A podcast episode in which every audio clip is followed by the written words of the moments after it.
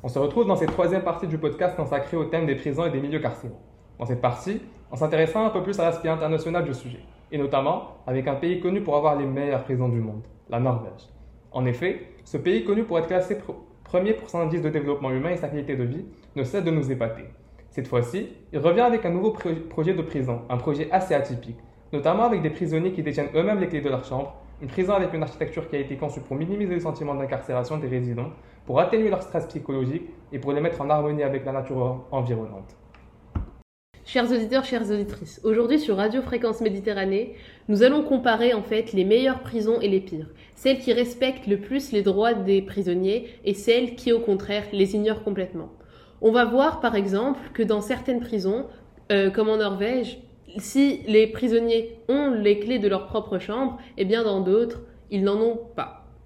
Nous allons commencer cette étude par euh, évoquer certaines caractéristiques, caractéristiques justement de ces droits des prisonniers.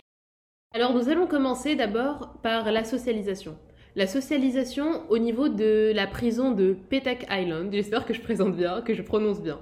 Alors Petak Island, c'est une prison qui est située en Russie, euh, sous la forme d'une forteresse. Là-bas, les prisonniers sont torturés psychologiquement à travers l'isolement. C'est-à-dire qu'ils ne se voient pas les uns les autres.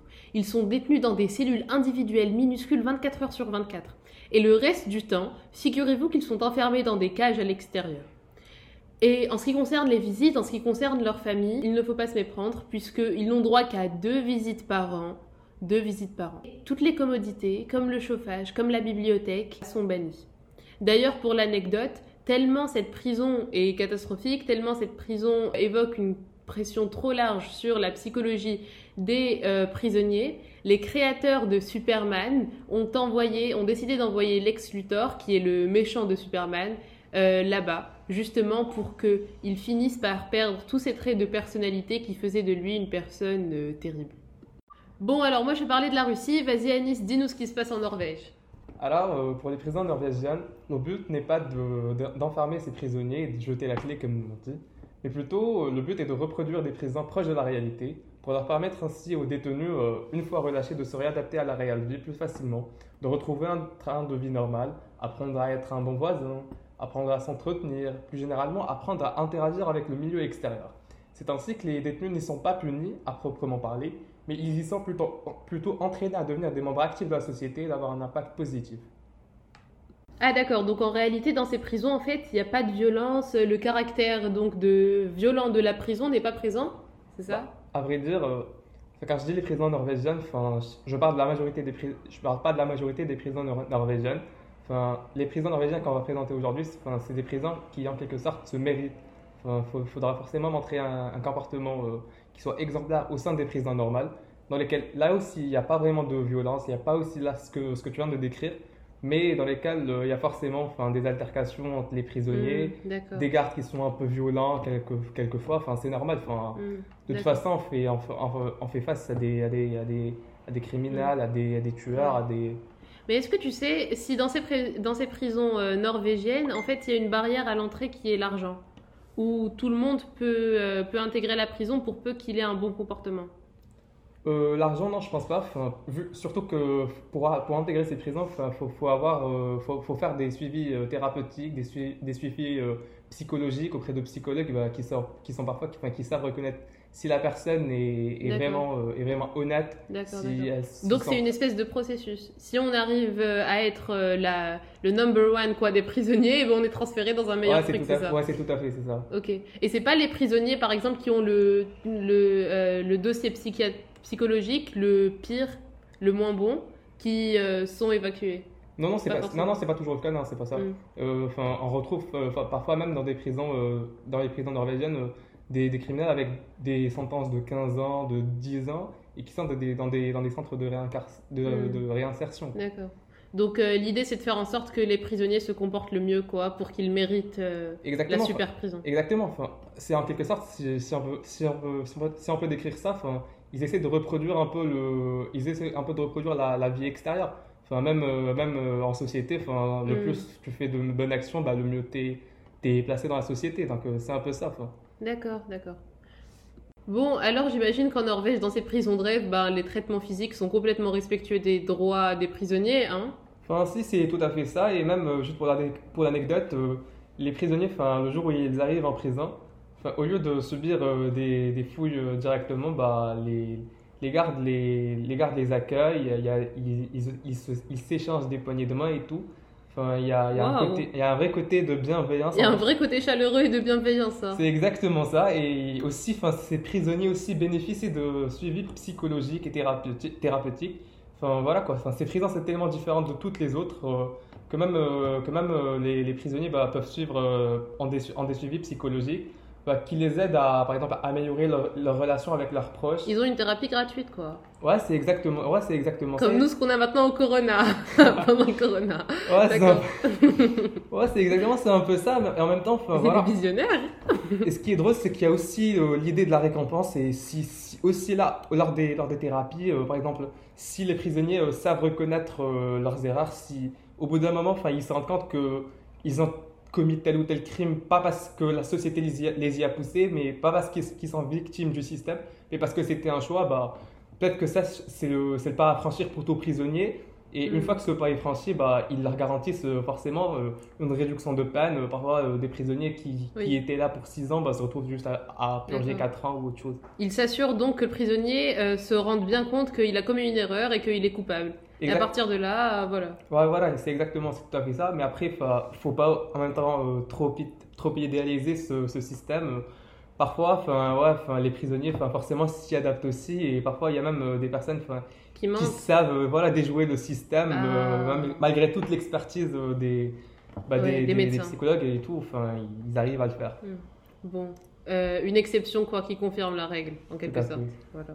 Eh bien, dans les pires prisons du monde, celles qui sont le moins respectueuses des droits des prisonniers, évidemment, le suivi psychologique, malheureusement, est absent. Euh, à l'inverse, il y a une très grande pression psychologique. On peut penser que euh, les prisonniers qui entrent dans la prison, par exemple, de Pitesti, qui se situe en Roumanie, eh bien, sortent peut-être encore plus fous qu'ils ne l'étaient quand ils sont rentrés. Par exemple, cette prison est connue pour euh, une torture psychologique et un lavage de cerveau. C'était sous les lois communistes que les autorités ont obligé les dissidents politiques à se torturer les uns les autres. C'est-à-dire qu'il n'y avait même pas de garde ou quoi. Ils se torturaient les uns les autres, ils assistaient, ils assistaient à des séminaires marxistes et étaient contraints à renoncer à leurs croyances religieuses si elles étaient différentes. Les détenus subissaient également des baptêmes quotidiens pendant lesquels leur tête était plongée dans des seaux pleins d'urine et d'excréments. Tout ça pour euh, l'objectif est bien sûr de les faire euh, culpabiliser, de leur prendre conscience de leurs responsabilités en ce qui concerne les crimes qu'ils ont faits, même si là il s'agit de dissidents politiques, donc évidemment, toute chose égale par ailleurs. Il y avait également d'autres exercices humiliants comme l'écriture d'autobiographies dans lesquelles les détenus devaient se décrire dans des termes inhumains. Ou alors, euh, il y avait également le nettoyage du sol avec une serpillière coincée entre leurs dents, en tant que traitement euh, d'humiliation, en tant que traitement douloureux, en tant que traitement innommable, quoi, dans cette prison de Roumanie. Nour, j'imagine bien que ce traitement euh, provient des, des gardes principalement, mais c'est même pas des co-détenus, n'est-ce pas? Eh bien, figure-toi que dans ces prisons-là, dans les pires prisons, paradoxalement, euh, il n'y a pas de garde du tout. On pourrait s'attendre que ce soit les gardes qui, euh, qui tuent, qui torturent les, les personnes, mais euh, dans beaucoup de ces prisons aujourd'hui, il y a complètement une absence de garde, par exemple à la prison euh, de El Rodeo au Venezuela. En fait, là, c'est un marché, une petite ville qui est qui s'est construite dans cette maison, dans cette prison. Euh, par exemple, euh, on sait que les prisonniers les plus puissants vendent de la drogue aux yeux de tous, euh, aux yeux des gardes donc, qui ne sont pas là. Ils utilisent toutes les commodités mises à disposition, par exemple euh, la salle de gym ou bien le cybercafé qu'ils ont eux-mêmes aménagé. C'est pour ça que je parlais en fait d'une euh, petite ville. Euh, il y a tout de même une guerre des gangs, donc tout ne se passe bien, tout ne se passe pas bien, la prison n'est pas pacifique, hein. la prison est divisée entre les forts et les faibles, et à l'issue de ces guerres, souvent, il y a des pertes mortelles, quoi. En 2011, plusieurs prisonniers violents ont maintenu en otage près de 1000 détenus, et les émeutes qui ont suivi ont causé la mort de 20 personnes. Et dans tout ça, la garde nationale, eh bien, elle n'a pu rétablir l'ordre que après une douzaine de jours. Alors, Anis, j'imagine que dans nos deux types de prisons, en fait, il y a une absence de garde, sauf que cette absence de garde ne veut pas dire la même chose, quoi. Moi, euh, ils sont complètement libres, alors que toi, euh, l'absence de garde se définit par quoi? Bah, en vrai, l'absence de garde, c'est défini par. euh, les gardes ne sont pas là pour te, pour te surveiller principalement, mais ils sont là pour, Mm. euh, pour reproduire, euh, comme j'avais dit, une sorte de, de communauté, une- des personnes avec qui tu pourras échanger. Et aussi, figure-toi que dans les prisons norvégiennes, les gardes et les prisonniers partagent les mêmes euh, salles communes. Tu peux bien rentrer dans une prison norvégienne et, te retrou- et retrouver des prisonniers qui jouent avec des gardes aux cartes, aux dames, aux échecs. Donc, dans la prison, il n'y a pas de différence entre les gardes et les prisonniers. Enfin, je dirais en pas qu'il a-. Enfin, n'y a pas de différence, mais voilà, quoi, les, les gardes, comme j'ai dit, ils sont pas là pour imposer euh, leur, leur, leur autorité, quoi. Oui, ils sont là pour veiller, on va dire, à ce que tout se passe bien. Ouais, c'est tout à fait ça. Après, enfin, avec ce modèle, euh, quand il n'y a, a pas de supériorité entre les gardes et les prisonniers, en quelque sorte, euh, ça, ça permet aux, aux prisonniers bah, de ne pas reproduire une fois dehors euh, ce modèle de supériorité avec la société. Enfin, parce qu'après tout, on met, entre guillemets, les, les, les, les détenus, enfin, ils sont là-bas pour, euh, pour, pour- pour venger la société contre les crimes qu'ils ont commis. Et une fois qu'ils sont en prison, bah, c'est les, c'est les gars- c'est avec la supériorité qui a été établie bah, qui, qui sont en, en quelque sorte, comme a pu le dire Nour, euh, comment est-ce qu'ils sont humiliés et tout. Et une fois qu'ils seront dehors, bah, il, sera, il sera forcément euh, apte à reproduire ce qui, a ce qui leur a été fait euh, en prison. Et au bout d'un moment, en se, retrou- en se retrouvant dans un, cercle- dans un certain cercle vici- vicieux. Enfin, il- enfin, voilà, D'accord. C'est des allers-retours en prison. euh, Oui. Pourquoi Pour, euh, En Norvège, l'objectif est clair, quoi. C'est la réinsertion et le fait que les détenus aient une vie après. Alors que j'ai l'impression que dans les prisons, euh, des- enfin, les prisons dans lesquelles, je, dans lesquelles je parle, en fait, il faut que la société se venge. Ouais, et il faut les humilier, quoi. Voilà, c'est tout à fait ça. Les détenus ne sont pas là pour être punis, comme j'avais dit principalement, Mm. mais ils sont là pour, pour, être, pour devenir des, des membres, des membres actifs de la société, pour y apporter un plus. Et c'est aussi là, c'est comme ça aussi qu'on qu'on retrouve euh, les prisonniers. Enfin, il y a, il y, a, il y, a, il y a plusieurs ateliers où ils, où ils apprennent euh, de nouveaux métiers. Comme ça, une fois sortis de prison, bah, ils ne se retrouveront pas à, à devoir re- recommettre des crimes, revoler, dealer de la de la drogue et tout. Waouh, et ben, tout ce suivi, j'imagine vraiment que ça doit coûter cher. Je me demande si tous les pays peuvent se le permettre. Euh, Est-ce que tu as des infos sur euh, le prix que cela coûte Bah, figure-toi que un prisonnier en Norvège, bah, il coûte euh, en moyenne 348 euros par jour. Quoi? Et juste, 348 euros par jour? Et oui, et juste pour permettre à nos auditeurs de, de, de comparer un peu, de se situer, un, un prisonnier français euh, coûte en moyenne à l'État 102,7 euros par jour. C'est énorme. C'est plus de trois fois, enfin, un, un, un prisonnier norvégien, bah. Oui, c'est trois prisonniers euh, français. voilà, c'est tout à fait ça. Et rends-toi compte aussi que les, les gardes sont formés pendant deux ans et ils ont des matières telles que l'éthique, le droit, la psychologie. Donc ils Ah. passent deux ans à se former juste pour être. euh, Ça me rappelle certaines matières, moi. certaines matières de Sciences Po.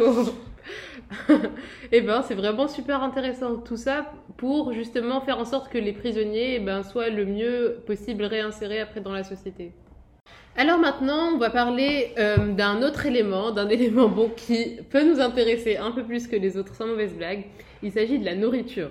De la nourriture et de l'hygiène dans ces prisons.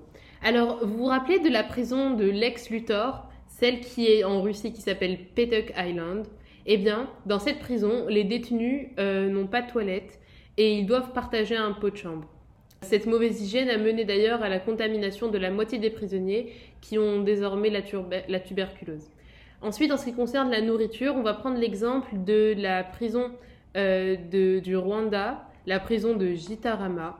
Eh bien, dans cette prison, euh, les détenus ne sont tout simplement pas nourris. Seuls les plus riches peuvent se payer un repas et pour le reste, eh bien, ils ne peuvent pas manger. Alors, ce qui arrive, bien sûr, et euh, malheureusement, c'est qu'ils s'entretuent. Et bah, en Norvège, il faut savoir que les prisonniers, ils ont droit à quatre plats par jour. Ils ont Quatre droit- plats par jour? Ouais, c'est tout à fait ça. Ils ont droit à un petit déjeuner, un déjeuner, un dîner et même une collation froide. Voilà, et aussi, et aussi par exemple, euh, juste pour un peu s'éloigner du cas du Norvège, il y a même en Allemagne. euh, les prisonniers en Allemagne, bah, ils ont accès à, ils ont accès à des cuisines et ils peuvent, euh, ils peuvent, enfin, ils ont des supermarchés au sein des prisons et dans lesquels bah, ils peuvent bien, ils peuvent, euh, grâce au crédit qu'ils gagnent euh, lorsqu'ils font des petits jobs, euh, soit faire le ménage, euh, soit même participer à des ateliers, faire de la musique, voilà quoi, faire n'importe quel métier, bah, ils gagnent des crédits qu'ils peuvent dépenser dans des supermarchés à l'intérieur des prisons. Et avec ces ingrédients, avec ce qu'ils achètent, bah, ils, ils sont capables de, de se cuisiner plus, en plus des plats qui leur sont offerts Oh. par, la, par la prison. Voilà, quoi. Tu sais, j'écoute ça et je suis en train de me demander si les prisonniers font pas exprès en fait de commettre des crimes. Parce que carrément, euh, ils ont une vie de roi quoi. hein. Ouais, en vrai, je- euh, aussi quand j'étais, quand je faisais mes recherches, bah, je me suis dit exactement la même chose. Oui. Juste, juste pour ajouter une autre information, peut-être que même les, audi- les- les auditeurs, ils, ont, ils voudront bien être incarcérés en Norvège un jour. Oui, mais carrément, ça donne de bonnes idées là. Voilà, quoi. Enfin, par exemple, Commettez un crime, commettez-le en Norvège, hein, vous serez traités comme des rois. Quatre repas par jour, il y a des gens qui peuvent même pas se permettre un repas par jour.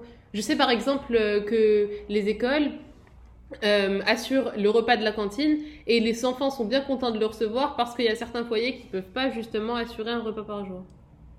Mais en fait, là, j'ai une question qui me trotte dans la tête. Peut-être que nos auditeurs aussi, mais j'aimerais savoir en fait si ce traitement des prisonniers, qui est vraiment un traitement luxueux, euh, est-ce qu'il a porté ses fruits Euh, Est-ce que les, à la sortie, les prisonniers récidivent ou pas en Norvège? Bah, en vrai, enfin, la, la réforme des prisons, euh, des milieux carcéraux en général en Norvège, bah, elle a été faite il y a à peu près 30 ans. Et depuis, le taux de récidive, juste pour expliquer vite fait le- ce que veut dire le taux de récidive Mm. aux auditeurs, bah, c'est en quelque sorte les chances qu'un détenu Oui. recommette un crime une fois sorti de prison dans les 5 dans les cinq années à venir. Mm. Et va rendre compte que ce taux de récidive en Norvège, il a chuté à 20%. C'est-à-dire un criminel sur 5 seulement recommet un crime après être passé dans l'une des prisons norvégiennes. Et ça, c'est vraiment un chiffre très très astronomique. Et on ne peut vraiment retrouver que les, que les pays de, enfin, de Scandinavie en général. Enfin. Par exemple, juste pour prendre un autre exemple, enfin, il y a les États-Unis. Euh, le, le taux, euh, le taux de récidive, bah, il est de 40%. En France, je pense que 40%. Ouais. Donc deux fois plus. Voilà, c'est ça. Donc euh, près de la moitié, là pour le coup, près de la moitié des prisonniers récidivent aux États-Unis. Voilà, c'est tout à fait ça. Hmm, d'accord, d'accord. Donc on peut dire quand même que c'est assez efficace et que ce n'est pas de la perte d'argent. C'est vrai- plutôt un investissement. En vrai, il y, a, de il, y sécurité. a, il y a toujours des personnes sceptiques ça, euh, face à tout projet, mais jusqu'à présent, le projet a porté ses fruits en Norvège. Peut-être qu'il faudrait qu'on reproduise euh, le, le même, euh, le, même, le même projet dans d'autres prisons et pour, Pour avoir tirer plus des de données. Voilà. Ouais. Mais jusqu'à présent, c'est un projet euh, Mm. qui, qui a donné de, de bons En, tout résultats. cas, en tout cas, ça donne à réfléchir. Vraiment. Chers auditeurs, chères auditrices, on arrive au terme de notre podcast. Alors j'aimerais juste conclure en amenant une dernière donnée. Euh, là, on a l'impression en fait que les pires prisons se situent dans les pays du sud, donc de l'hémisphère sud, et que le nord est épargné, bien évidemment, avec les leaders la Norvège. Mais j'aimerais juste préciser que euh, certaines prisons existent au sud, donc par exemple en Afghanistan ou la prison de Guantanamo à Cuba, et ces prisons-là appartiennent en réalité à des pays de l'hémisphère nord, comme les États-Unis. Les États-Unis euh, ont d'ailleurs été appelés à fermer de nombreuses prisons qu'ils possédaient en Afghanistan par exemple, et c'est ce qui a été fait en 2009. Par contre, ça peut nous donner à réfléchir sur le fait des raisons de l'existence de ces prisons. Je veux dire, comment est-ce qu'un pays qui prône la démocratie, qui prône les droits de l'homme justement, peut euh, se permettre de financer et de posséder une prison qui enfreint complètement ces droits de l'homme? Euh, Sur quelle base Est-ce que les Américains doivent bénéficier de droits de l'homme en comparaison à, des Cubains par exemple ou à des Afghans qui, eux, euh, peuvent subir des traitements inhumains? Et euh, inhumains, je parle évidemment de torture, de torture psychologique et physique, de condamnation expéditive, donc euh, les prisonniers n'ont, n'ont même pas de procès ou de conditions de détention abominables. Chers auditeurs, chères auditrices, merci de nous avoir écoutés. C'était Sciences Po à l'antenne sur Radio Fréquence Méditerranée. Merci Anis. Merci Nour et on souhaite euh, une bonne fin de soirée à nos chers auditeurs. Ouais, et un très bon week-end. Et rendez-vous bientôt pour un nouveau sujet poignant, percutant sur Radio Fréquence Méditerranée.